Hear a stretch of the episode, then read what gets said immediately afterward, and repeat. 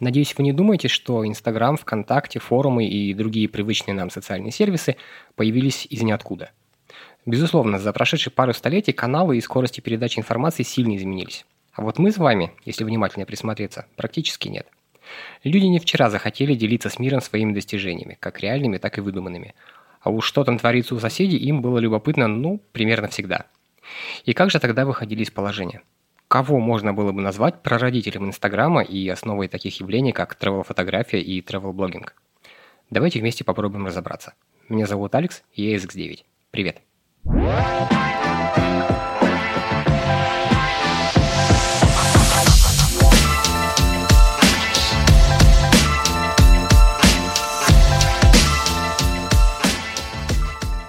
Согласитесь, человечество всегда куда-то двигалось.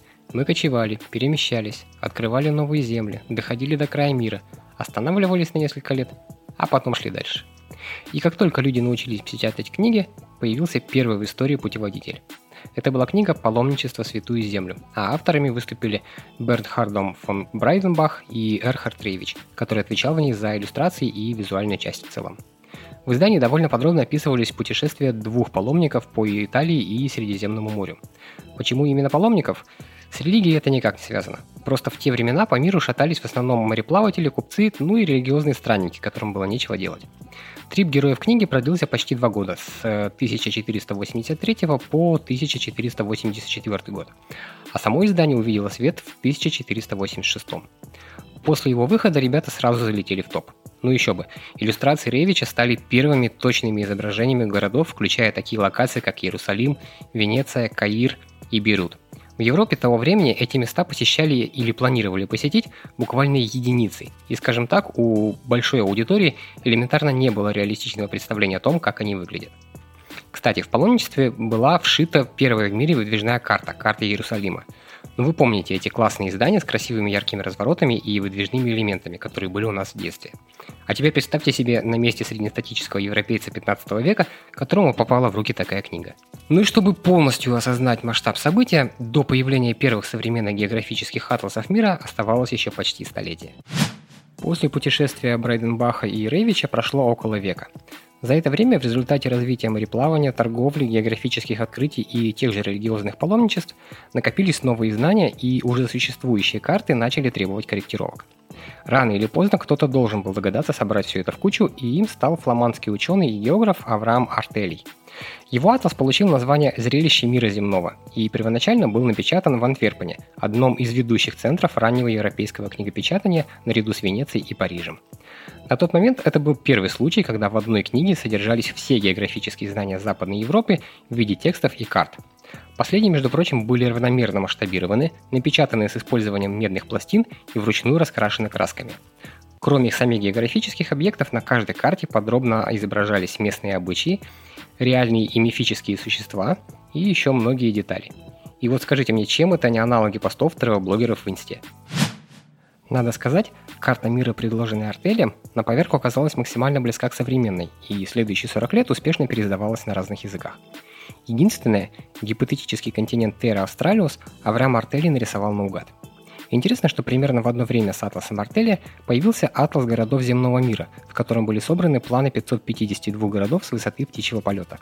Вроде бы как он был задуман дополнением для зрелища Артелия, и даже содержал некоторые отсылки, похожие на современные гиперссылки, которые мы с вами часто встречаем в электронных текстах. В начале 1830-х годов в инфополе одновременно появились англичанин Джон Мюррей и немец Карл Бендекер со своими авторскими версиями путеводителей. Причиной, как несложно догадаться, стало массовое развитие туризма. Вариант путеводителя Бендекера, собственно, и стал прообразом современных. Свои гиды он выпускал только после того, как лично побывал в том или ином месте, давал в них различные практические рекомендации, а также придумал систему звезд, которой пользуются до сих пор. О, чуть не забыл. Именно у Битдекера в 1883 году вышел первый полноценный путеводитель по России и весьма приличным тиражом, надо сказать. Беддекер и Миррей хоть и были первыми, но точно не единственными. Примерно со второй половины 19 века вышла целая куча подобных книг, в том числе и на русском языке. В них публиковали все эти сведения, которые сегодня вы можете легко найти в любом интернет-гайде. Как добраться, где жить, на чем лучше перемещаться по городу, где вкусно есть и пить, какие сувениры покупать, ну и разумеется, что посмотреть. В одних путеводителях была только общая информация о нескольких городах и странах, что-то вроде Википедии, если искать параллели, а другие, наоборот, публиковали полностью продуманные маршруты. Я нашел несколько названий, которые вполне могли бы собирать сегодня приличные охваты, появись они сегодня в инсте или где-то еще. Вот такие, например. Москва в 7 дней. Краткий путеводитель и описание достопримечательностей Первопрестольной. На велосипеде. Записки туриста. Или вот еще.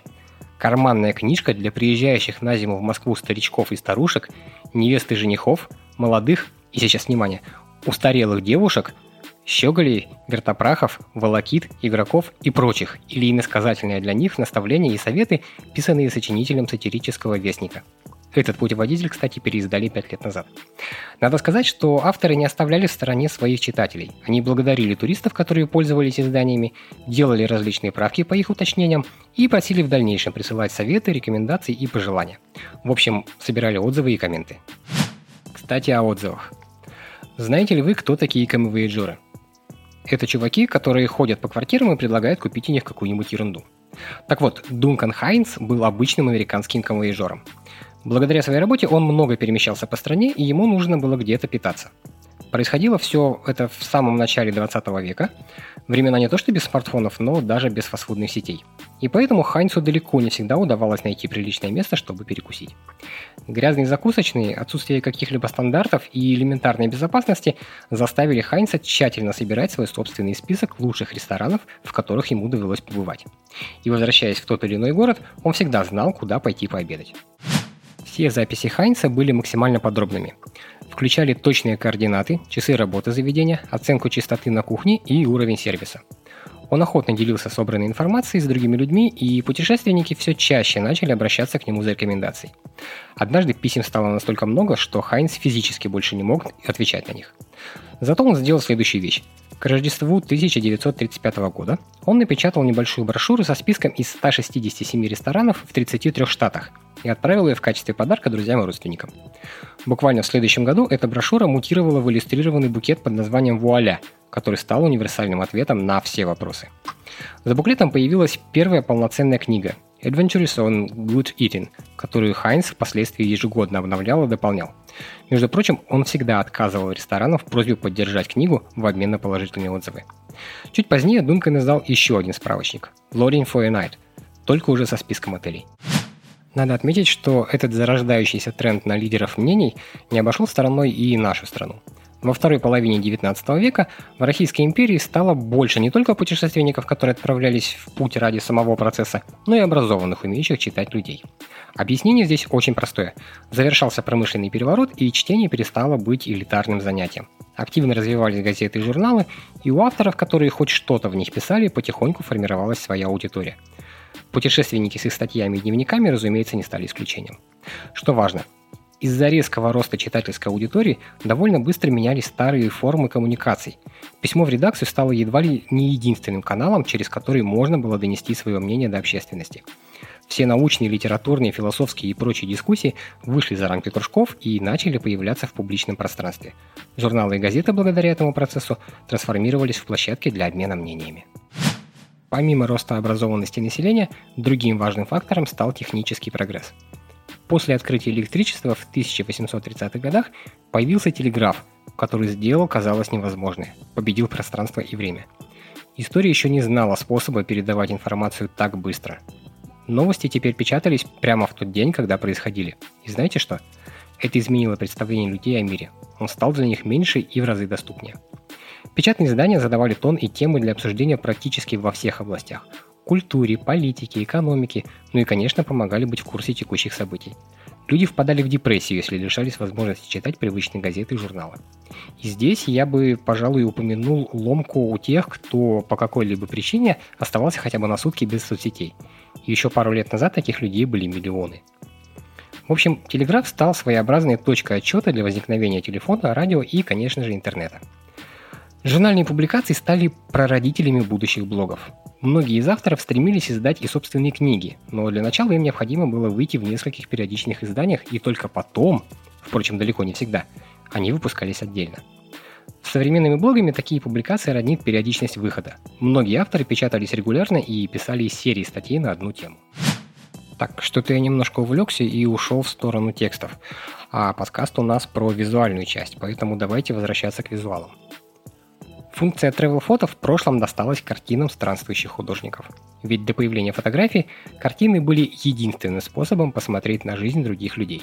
А если подумать, то сегодня они остаются единственным же способом увидеть, как люди жили раньше – не просто почитать описание, не нафантазировать образ прошедших времен, а именно увидеть мир глазами живших в нем людей.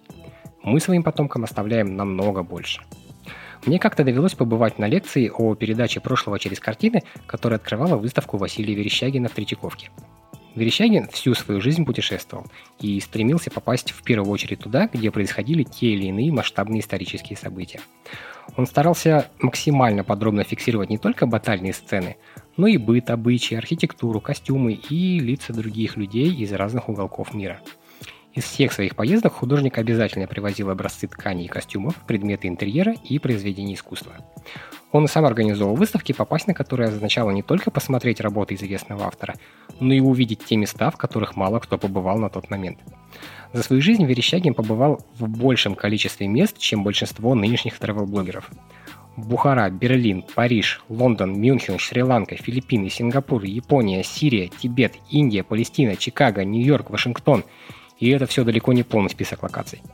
Само собой, Верещагин был не единственным. Художников постоянно приглашали в научные экспедиции, начиная с 17 века. В России же жанр художественных путешествий активно развивался с конца 18 столетия. Эти изображения можно было увидеть на выставках, в прессе, а также на открытках. Сейчас интересное наблюдение.